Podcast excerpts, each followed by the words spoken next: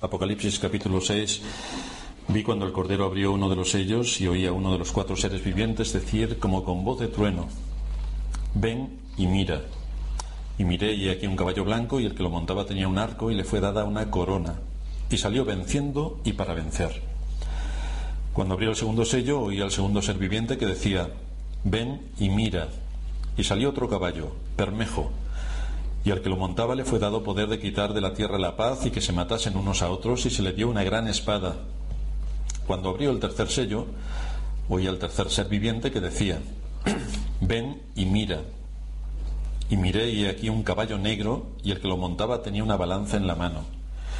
Y oí una voz de en medio de los cuatro seres vivientes que decía, dos libras de trigo por un denario y seis libras de cebada por un denario, pero no dañes el aceite ni el vino. Cuando abrió el cuarto sello, oí la voz del cuarto ser viviente que decía, ven y mira. Miré y he aquí un caballo amarillo, y el que lo montaba tenía por nombre muerte, y el Hades le seguía, y le fue dada potestad sobre la cuarta parte de la tierra para matar con espada, con hambre, con mortandad y con las fieras de la tierra. Cuando abrió el quinto sello, vi bajo el altar las almas de los que habían sido muertos por causa de la palabra de Dios y por el testimonio que tenían, y clamaban a gran voz diciendo, ¿Hasta cuándo, Señor santo y verdadero, no juzgas y vengas nuestra sangre en los que moran en la tierra? Y se les dieron vestiduras blancas y se les dijo que descansasen todavía un poco de tiempo hasta que se completara el número de sus consiervos y sus hermanos, que también habían de ser muertos como ellos. Miré cuando abrió el sexto sello, y aquí hubo un gran terremoto y el sol se puso negro como tela de cilicio y la luna se volvió toda como sangre y las estrellas del cielo cayeron sobre la tierra, como la higuera deja caer sus higos cuando es sacudida por un fuerte viento. Y el cielo se desvaneció como un pergamino que se enrolla, y todo monte y toda isla se removió de su lugar. Y los reyes de la tierra y los grandes, los ricos, los capitanes, los poderosos y todo siervo y todo libre, se escondieron en las cuevas y entre las peñas de los montes y decían a los montes y a las peñas, Caed sobre nosotros y escondednos del rostro de aquel que está sentado sobre el trono y de la ira del Cordero porque el gran día de su ira ha llegado y quién podrá sostenerse en pie.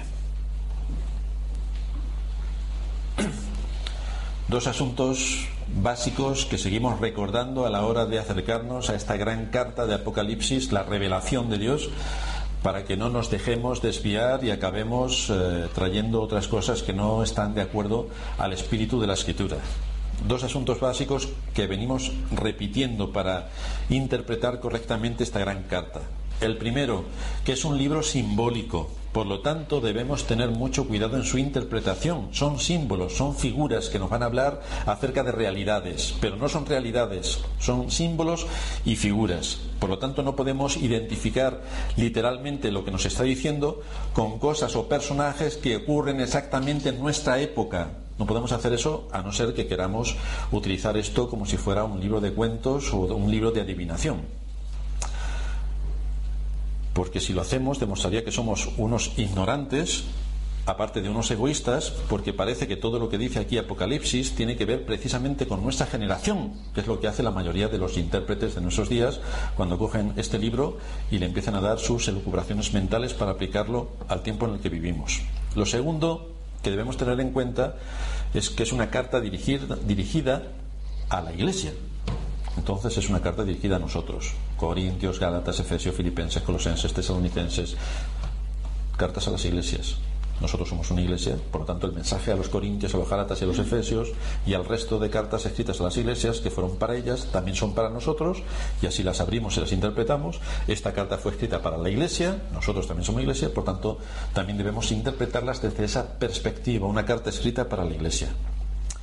Tenemos que decir también y recordar que nuestra aspiración no es descifrar los múltiples detalles de este libro que está lleno de símbolos, no es ese nuestro detalle final sino más bien nuestro propósito es entender el mensaje valioso y urgente que este, esta gran carta tiene para la iglesia de nuestros días. Y aquí se nos muestra, como en el resto de las cartas, de qué manera Dios ha tenido en su propósito equipar a los santos para que podamos atravesar este valle de sombra y de muerte poniendo nuestra confianza en Cristo no sacando adivinaciones sobre qué pasará y entonces ponemos nuestra confianza en los adivinos, en los sortílegos y en todo tipo de hechiceros que cogen el libro de Apocalipsis para decir lo que les sale mm, primeramente a la mente. No, no, no, sino que esto ha sido puesto para nuestro consuelo. Por lo tanto, nuestro propósito y el propósito por el que se escriben las cartas y están incluidas en las escrituras es para traer confianza y consuelo al pueblo de Dios y que pongamos nuestra mirada en Cristo. Él es nuestro Rey, nuestro profeta y nuestro sacerdote. Debemos también tener mucho cuidado en no dejarnos arrastrar por las fábulas. Dice el apóstol Pedro en su segunda carta, capítulo 1, versículo 16, porque no os hemos dado a conocer el poder y la venida de nuestro Señor Jesucristo siguiendo fábulas artificiosas, sino como habiendo visto con nuestros propios ojos su majestad. Estamos hablando de cosas importantes para la Iglesia, no de sucesos sensacionalistas para recrear la imaginación. Si fuera así, invitaríamos a todos a que pasasen por algún bar, comprasen palomitas y Coca-Cola y aquí estaríamos viendo una gran película de lo que va a ocurrir el fin de los siglos. Pero es que esto es una iglesia. Y este es un libro que está integrado dentro de la estructura del canon bíblico. Por lo tanto, esto no es el cine. Y lo que estamos aquí exponiendo es un libro sensacionalista de adivinación respecto a lo que va a pasar en el futuro. O dice tanto como el resto de las cartas, no dice nada más. Dice lo mismo que el resto de las cartas. Por lo tanto, tenemos que tener cuidado, porque para películas sensacionalistas ya tenemos a Hollywood, y para ver películas tenemos los cines.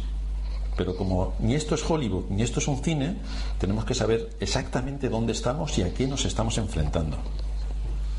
Por otra parte, habría que decirles a quienes se acercan a traer su creatividad de fantasía a la hora de interpretar esta gran carta, que si aplican ese principio de interpretación con el libro de Apocalipsis, que hagan lo mismo con el resto de la Biblia, si utilizan el mismo sistema.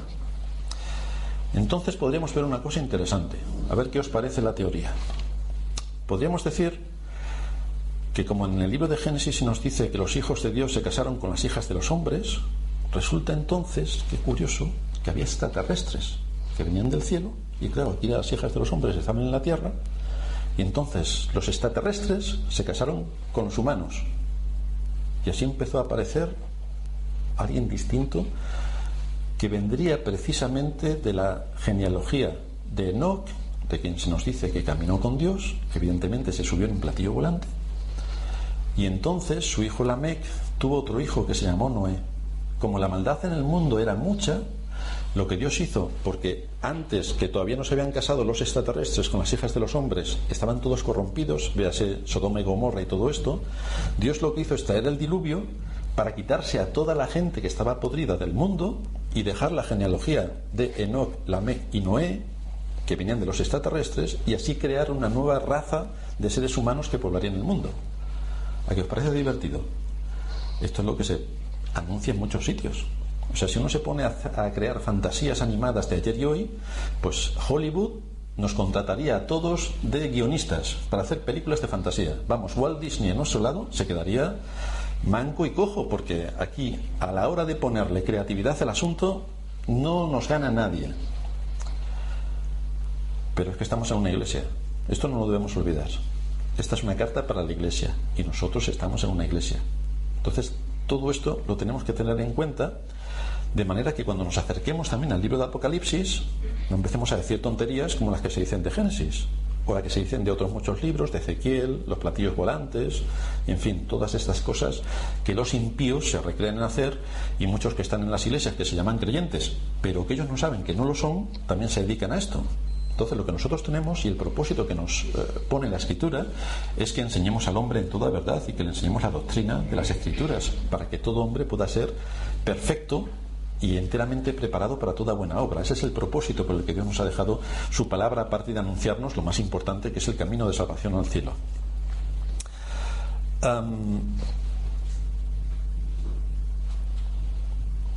dice el apóstol Pablo en 2 de Timoteo capítulo 4 versículo 3 que vendrá tiempo cuando no sufrirán la sana doctrina, sino que teniendo comezón de oír, se amontonarán maestros conforme a sus propias concupiscencias y apartarán de la verdad el oído y se volverán a las fábulas. Pues aquí lo tenemos.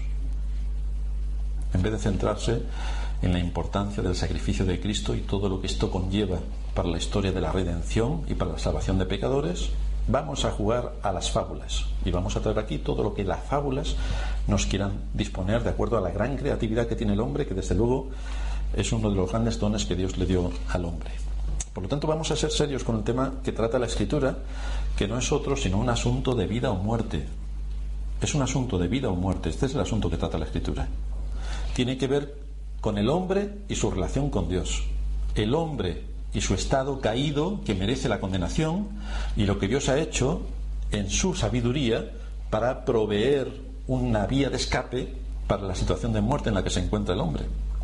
Tiene que ver con un aspecto legal de cómo el hombre ha transgredido la ley de Dios y merece, por tanto, cualquier atentado contra uno de los mandamientos de la ley exige pena de muerte y nosotros no hemos transgredido uno, hemos transgredido los diez.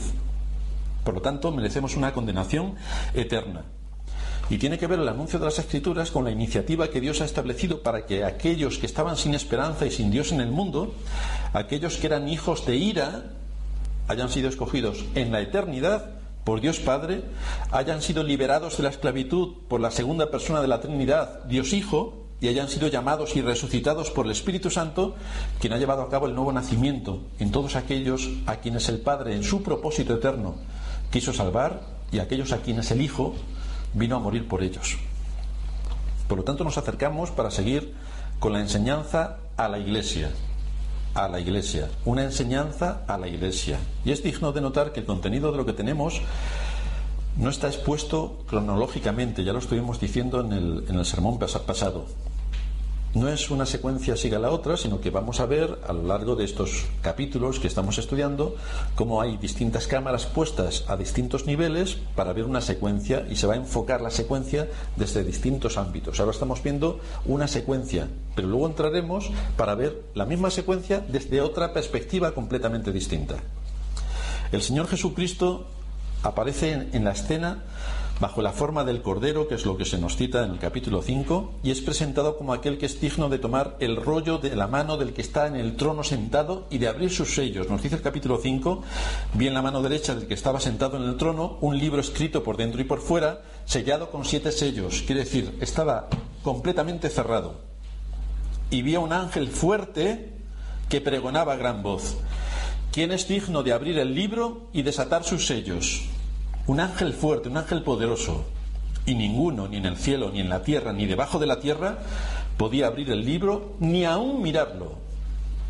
Por lo tanto, son cosas que están dentro del secreto eterno de Dios, dentro de su consejo eterno, que no se puede abrir. Está cerrado. Dice Juan, capítulo 5, versículo 4, lloraba yo mucho porque no se había hallado a ninguno digno de abrir el libro, ni de leerlo, ni de mirarlo. Y uno de los ancianos me dijo, no llores, he aquí que el león de la tribu de Judá, la raíz de David, ahí vemos otra vez la conexión histórica profetizada desde antiguo sobre la persona de Cristo, ha vencido para abrir el libro y desatar sus siete sellos. Por lo tanto, Cristo es aquí presentado como quien ha vencido. Quien ha vencido es el rey, de la raíz de David. El rey ha vencido, es el Señor de la historia y es quien ejecuta lo que Dios ha ordenado que suceda y que está escrito en el rollo. Por eso está cerrado con siete sellos, no se puede abrir, pero hay uno que sí lo va a abrir. ¿Cuándo sucederán estas cosas que están aquí escritas y que han sido determinadas por la voluntad de Dios, en su soberanía? ¿Cuándo sucederán? Pues empiezan a suceder cuando Cristo abre los sellos cuando Cristo quiere llevar a cabo ese propósito. Toda autoridad me ha sido dada en el cielo y en la tierra, por lo tanto, Cristo es el que marca los tiempos del cumplimiento de la voluntad de Dios. Y empieza el capítulo 6 desarrollándonos, exponiéndonos qué es lo que hay detrás de cada uno de estos sellos. Cristo no nos dice lo que hay escrito en el rollo, no se nos narra, no nos anuncia las cosas venideras, sino que abre los sellos del rollo y las cosas empiezan a suceder empiezan a aparecer los jinetes que veíamos la semana pasada. Es el Cordero quien abre los sellos uno a uno. Estamos hablando de forma simbólica. Y cuando se abren, Juan puede ver la realidad de la historia. los acontecimientos y todo bajo símbolos, lo que está ocurriendo, todo bajo símbolos. Ya hemos visto como en los cuatro primeros sellos se nos presentaban cuatro jinetes montando a sus caballos, cada uno de un color y con una misión distinta. De manera que en estos cuatro primeros sellos abiertos podemos ver la historia desde el nacimiento de la Iglesia bajo el nuevo pacto y de qué manera la verdad del Evangelio corre y se desarrolla, simbolizado por este caballo blanco, por este jinete que tiene una corona en su cabeza y que tiene una espada y que se desarrolla por, toda la, por todo el mundo. Sale venciendo, dice la escritura, y para vencer. Va por los cuatro confines de la tierra. Y encontramos como en Cristo se resume exactamente ese propósito, cómo sale venciendo y para vencer, y que no hay nada que se ponga delante de su paso y que obstaculice su propósito. Pero también veíamos que donde el Evangelio se predica y trae luz a los hombres, se van a levantar serias dificultades en contra del Evangelio. Unas veces le va a costar la vida a los creyentes, otras veces les va a hacer pasar por muchas penurias, otras veces les va a traer aflicción y van a tener multitud de problemas. Esa es la conclusión general. Por haber sido llamados por Dios a la salvación, por defender la fe dada una vez a los santos, los creyentes van a sufrir de diversas maneras, según la época en la que les haya tocado vivir, a manos de los impíos. Aquellas iglesias a quienes les fue remitida estas palabras, desde luego que iban a encontrar una gran fuente de consuelo en medio de todas las aflicciones que estaban recayendo sobre ellos. ¿Qué les decía a ellos esta visión de los sellos? Que les enseñaba esta visión acerca de la historia, de qué es lo que estaba pasando en la historia cuando el Evangelio se ha predicado. Pues les mostraba que todas estas privaciones a través de las que estaban pasando, todas estas aflicciones, persecuciones, encarcelamientos y muerte, habían sido determinados por Dios en su consejo sabio y en su propósito eterno. Era Dios quien gobernaba la historia y quien había permitido que, que todas estas cosas pasasen. Y más aún todavía nos está mostrando que es Dios quien daba lugar a que todo esto ocurriera y, le daba autoridad y poder a esos jinetes que montaban los caballos rojo, amarillo y negro y que tenían poder e influencia sobre los hombres y en la sociedad para quitar la paz, para traer penurias y para traer la muerte. Y que todo ese poder que tenían venía del cielo. Dios mismo les daba el permiso para llevar a cabo estas cosas y hacíamos mención del caso de Job, como Satanás se presentó delante de Dios, Dios le permitió a Satanás que acabase con los familiares, con la hacienda y con la salud de Job y le puso un límite. No es solamente que estaban cayendo en manos de hombres que eran sanguinarios y que eran muy malos y que entonces perseguían a la iglesia, no, no, sino que Cristo estaba permitiendo que estos jinetes actuasen y le estaba poniendo un límite. Es Dios quien estaba detrás de todas estas cosas que les estaban sucediendo a ellos. Por lo tanto, la escritura nos sigue manifestando de una manera contundente cómo Dios es el Dios de la providencia y cómo Dios gobierna sobre todos los hechos que acontecen en la historia. Así que estos cuatro primeros sellos nos muestran estos cuatro jinetes que salen por la tierra y que influyen en la vida y en la mente de los hombres para que ocurran ciertas cosas y para que las sociedades estén en una situación o en otra. Y lo que se destaca en primer lugar es la extensión del Evangelio por todos los pueblos, naciones y lenguas. El Evangelio va a ser proclamado hasta los confines de la tierra.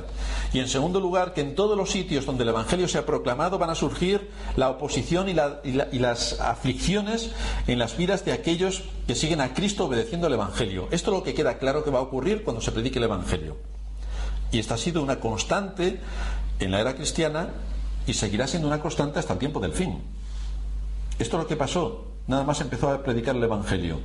Y esto es lo que vemos a lo largo de la historia.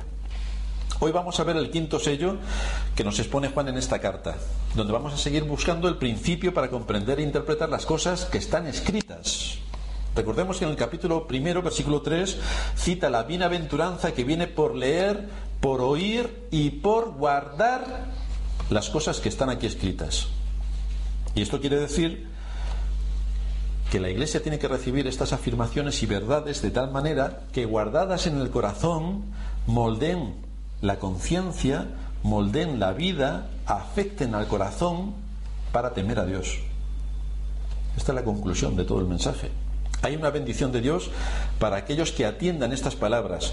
Y esa bendición consiste en la provisión que nos da Dios por medio del aliento y del consuelo de su palabra para perseverar en la fe en Cristo para recibir el consuelo de Cristo y para que alcancemos la victoria en medio de las serias dificultades que este mundo levanta en contra de aquellos que defienden la fe y el Evangelio y que la practican y la ponen a cabo en sus vidas.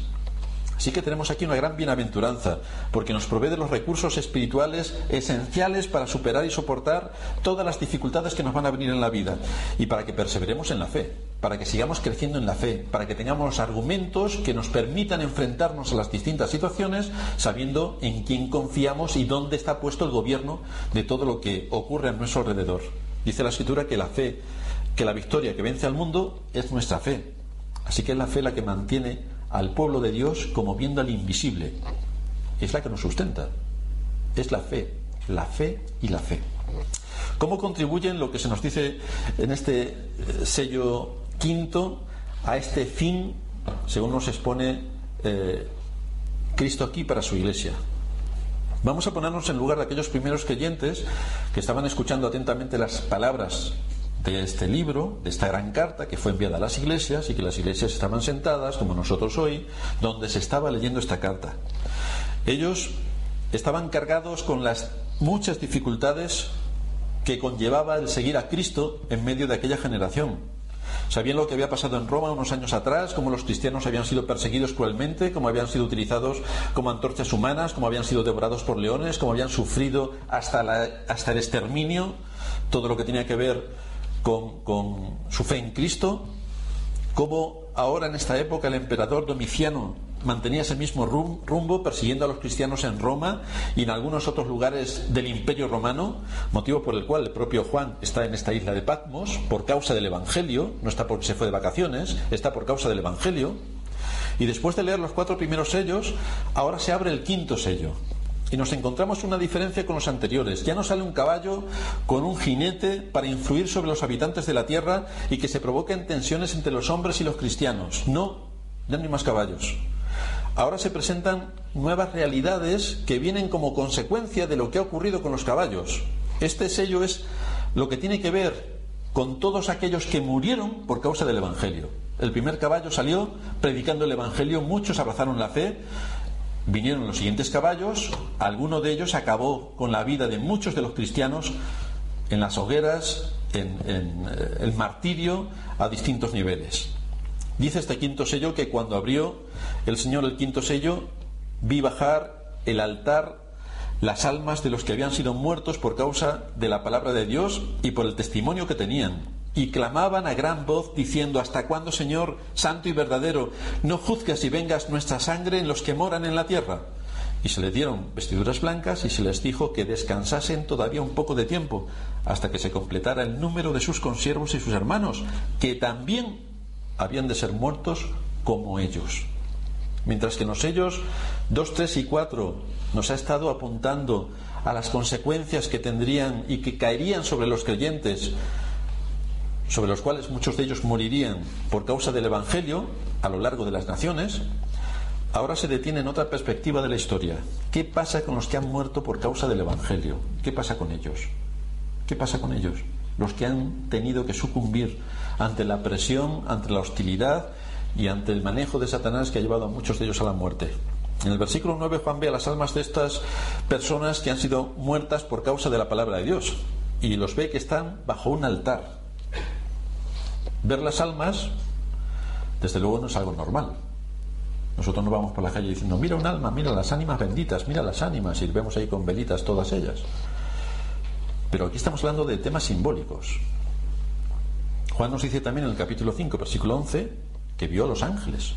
Y los ángeles son seres espirituales que nosotros no podemos ver. De hecho, recordaréis aquella historia cuando estaba eh, Eliseo con su siervo en Jerusalén no sé si es en Jerusalén o en Samaria, y uh, oró al Señor para que su siervo viese exactamente lo que estaba ocurriendo con el ejército enemigo. Y entonces el Señor abrió los ojos de su siervo y vio alrededor de la ciudad cómo estaba todo lleno de, caballos de fuego y los ángeles estaban protegiendo la ciudad. Con lo cual no es algo que nosotros podamos ver. Y lo tenemos que interpretar correctamente. Juan estaba en el espíritu y desde esa perspectiva podía ver cosas que nuestros ojos físicos son incapaces de detectar. Nos está contando una realidad tomada en el espíritu y nos está mostrando qué es lo que se mueve en aquel cuadro de mandos, en aquel trono desde donde se están dirigiendo los, el gobierno de toda la creación.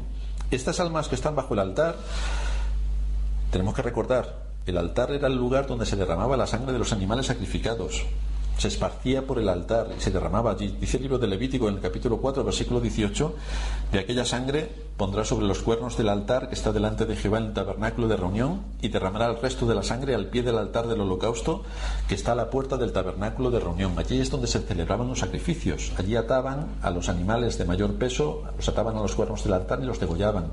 Los de menor peso eran degollados directamente sin más y el altar se llenaba de sangre. Sangre lo cual nos muestra este matiz del altar, que sus vidas fueron entregadas en sacrificio a Dios. En el altar se sacrificaban las víctimas. Y estos, estas almas que están debajo del altar nos muestran de qué manera estaban siendo entregadas también o habían sido entregadas en sacrificio a Dios. Se nos aclara que estos cristianos, en ese estado intermedio, que es la condición del hombre que abarca entre la muerte física y la resurrección, le llamamos el estado intermedio porque es ese tiempo que pasa entre la muerte física y la resurrección, aparecen en estado consciente. Es decir, no, son, no están durmiendo sino que son conscientes de la situación en la que están. De hecho, tenemos que recordar la parábola del rico y Lázaro para ver cómo el rico estaba hablando y hablando con Abraham y Lázaro también estaba discutiendo con Abraham sobre algunos asuntos que tenían que ver con la salvación de sus seres queridos. Por lo tanto, en ese periodo intermedio, las personas que han muerto son conscientes de la situación en la que están y pueden eh, tener la misma ah, actividad que nosotros tenemos en cuanto a la mente. Por lo tanto, aparecen en estado consciente, tienen vida. Tras su muerte, después de su muerte, siguen teniendo anhelos y siguen teniendo peticiones que hacer delante de Dios. Y vemos como Dios les está atendiendo. Estas almas corresponden, como decíamos, a personas que han sido ejecutadas por causa de su fidelidad al Evangelio, por mantener vivo el testimonio de Cristo, por no dejarse arrastrar por la corriente del mundo e ir tras la disolución de los impíos, sino que mantuvieron su firmeza en la fe y en las doctrinas y las defendieron con su vida. Por eso están muertos. Si hubieran seguido la misma disolución que el resto de personas que vivían en su época, no hubieran sufrido ningún daño. Es decir, si no hubieran tenido ningún promesa, ninguna, ningún compromiso en unirse al Evangelio, sino en unirse a la gente del mundo, pues no estarían muertos. Pero puesto que asumieron su responsabilidad en medio de la época que les tocó vivir, también asumieron el pago que tenían que llevar a cabo por ser quienes eran. Es decir, murieron por causa del Evangelio. Y en el versículo 10 encontramos algunos detalles de su existencia y de lo que ellos están pensando en ese estado intermedio. Clamaban a gran voz diciendo, ¿Hasta cuándo, Señor, santo y verdadero, no juzgas y vengas nuestra sangre en los que moran en la tierra? ¿Hasta cuándo? Oyendo sus palabras, lo cierto es que no encontramos que pidan venganza porque están resentidos contra aquellos que les ejecutaron. No. No están dolidos por el daño que recibieron, porque los quemaron o los descuartizaron. No no quieren tampoco que todo ese daño del, que todo ese daño del que han sido objeto y dolor o la pérdida de sus seres queridos que también pueden haber muerto con ellos se atienda para vengarse de sus enemigos tampoco. No quieren verlos no quieren ver a sus enemigos padeciendo. No quieren que sus ejecutores y todos aquellos que les apoyaron sufran por todo lo que le hicieron. No no vemos que tengan deseos de venganza en ese sentido.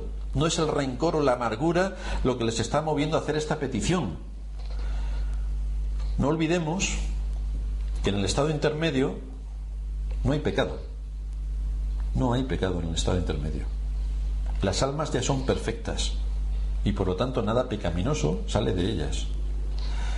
El tiempo de la prueba ha pasado y por eso se le dan las ropas blancas. Ya han sido lavados, el pecado ya no mora en ese lugar. Por tanto, lo que piden es algo elevado, algo que es recto y justo y que está en consonancia con los atributos de Dios. Dios es santo, Dios no tolera el mal y además es verdadero, es decir, es fiel a sus promesas y a su palabra. Y lo que Dios dice lo cumple. No es como nosotros con nuestros hijos. Pepito, no hagas esto, que si lo haces te voy a castigar. Pepito lo hace, que te voy a castigar. Pepito lo hace tres veces más. A la cuarta te castigo. Pepito lo hace 18 veces más y al final no se le castiga. Cuando Dios dice algo, cumple sus amenazas y cumple sus castigos. Sin dilación dará el pago, dice la escritura. Lo que ellos están pidiendo a Dios es que envíe el juicio final, para hacer justicia.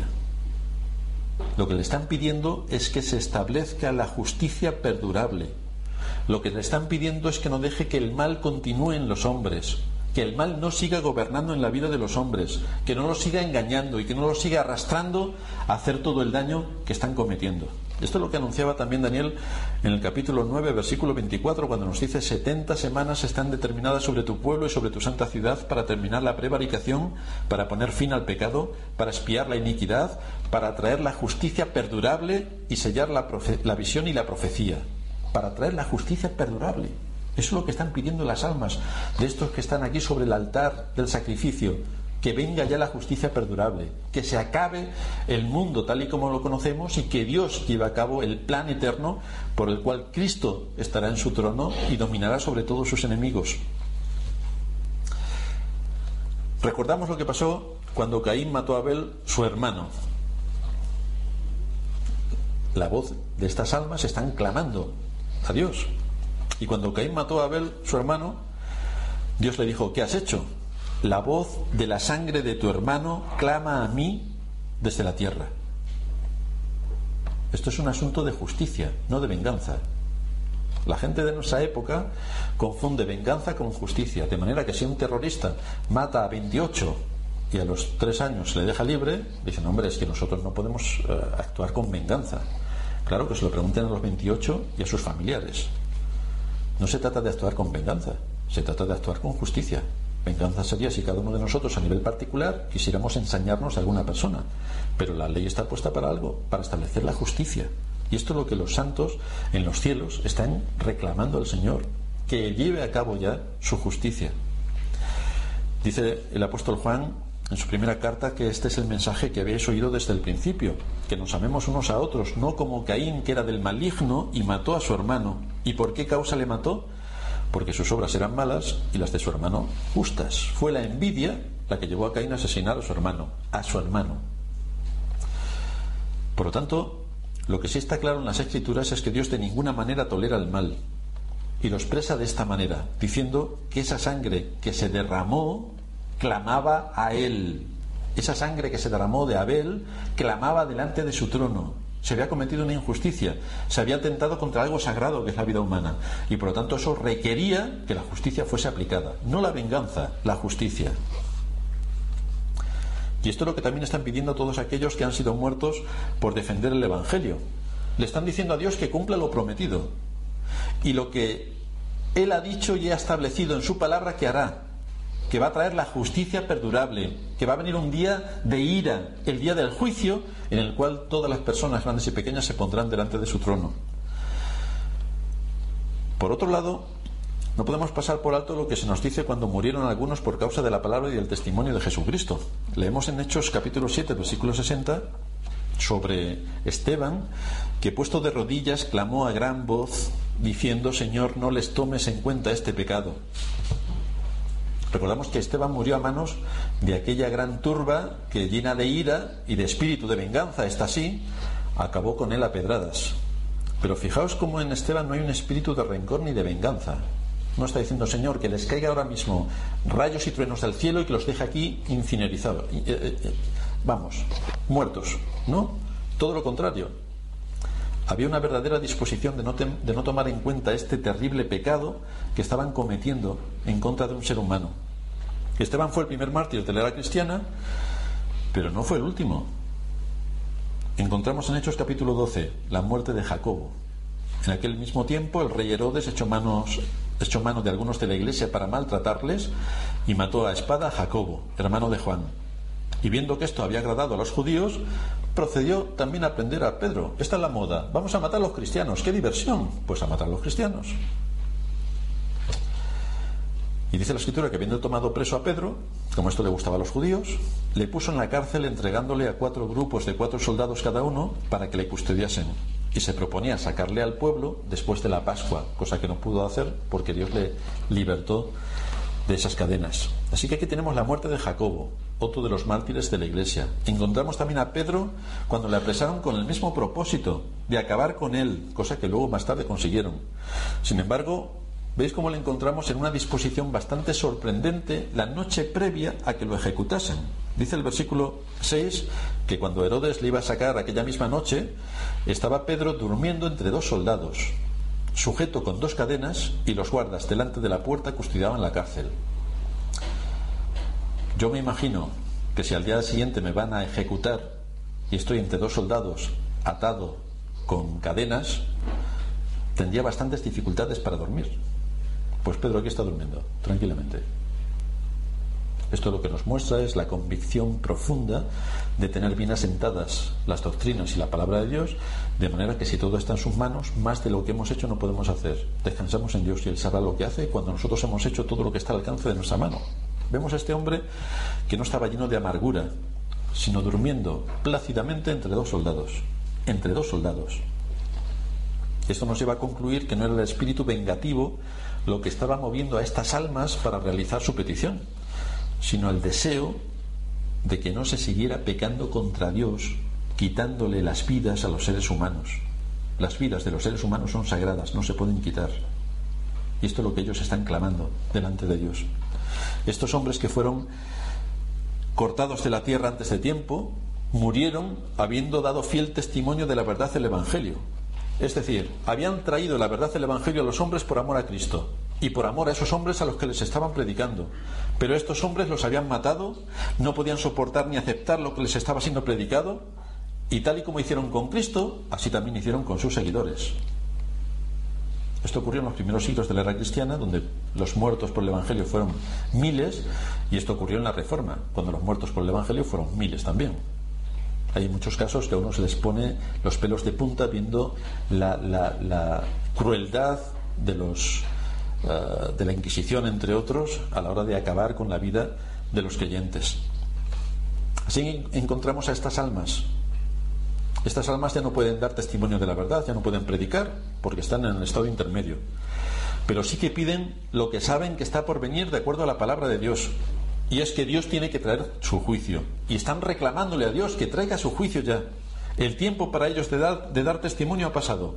Pero ahora le están pidiendo a Dios y le están suplicando y están clamando que lo que Dios ha prometido, el día de su ira, donde va a ejecutar sus juicios, que se lleve a cabo de forma inminente.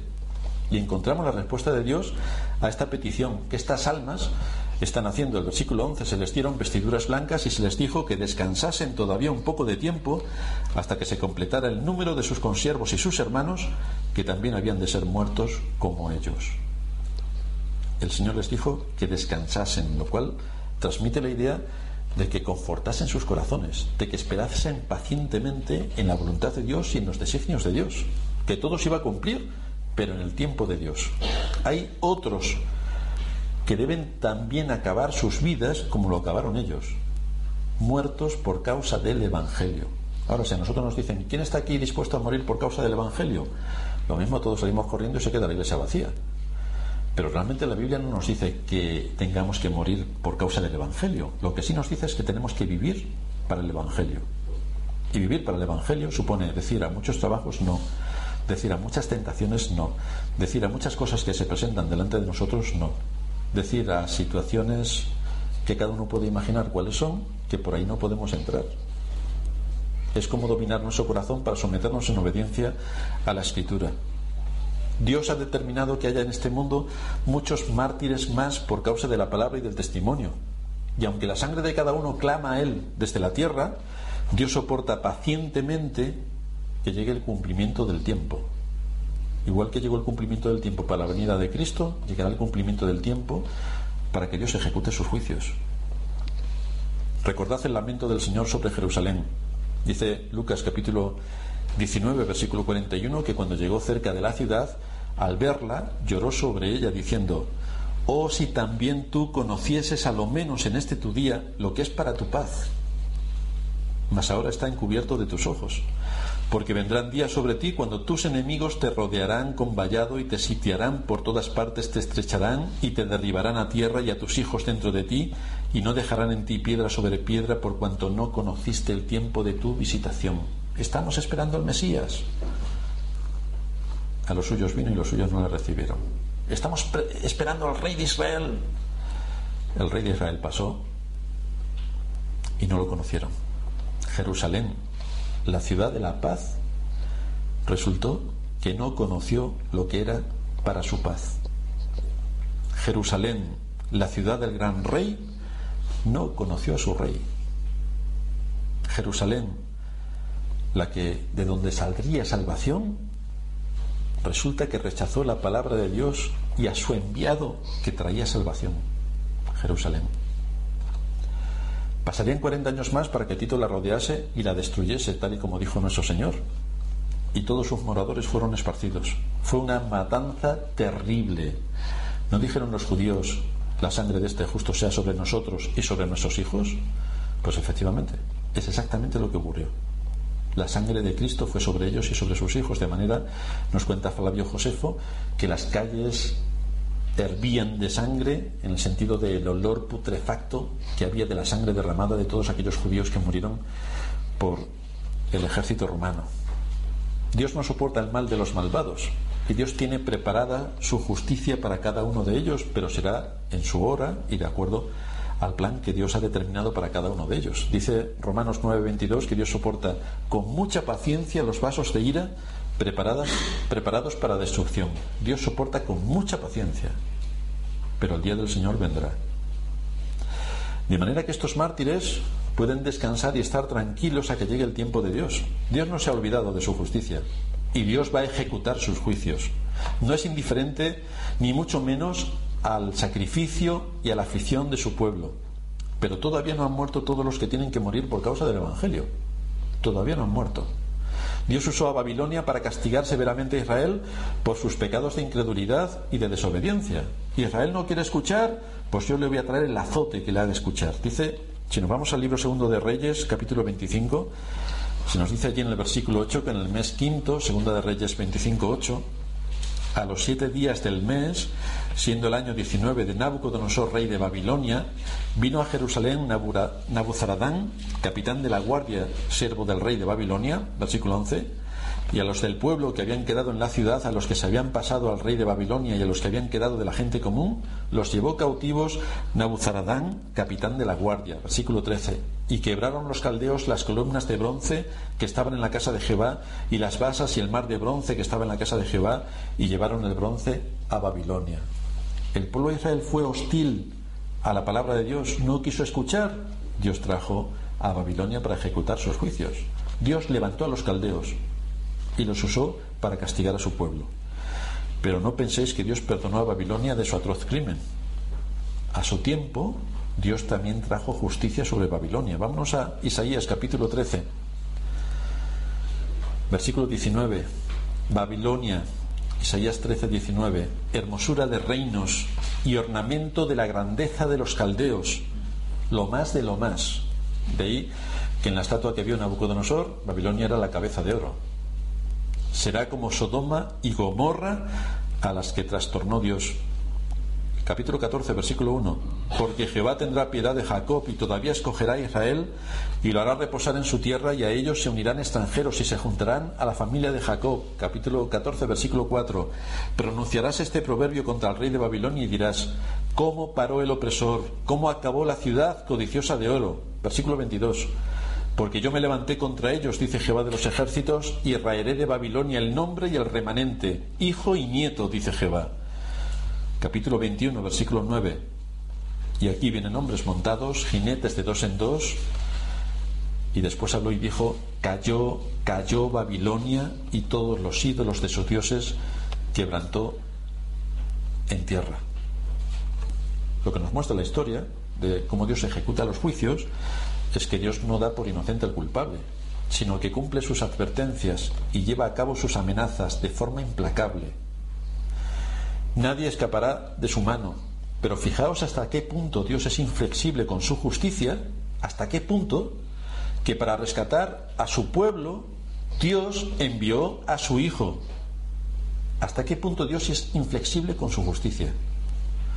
Dice la Escritura que Dios no perdonó ni a su propio Hijo, ni a su propio Hijo perdonó, porque la justicia demandaba ser satisfecha.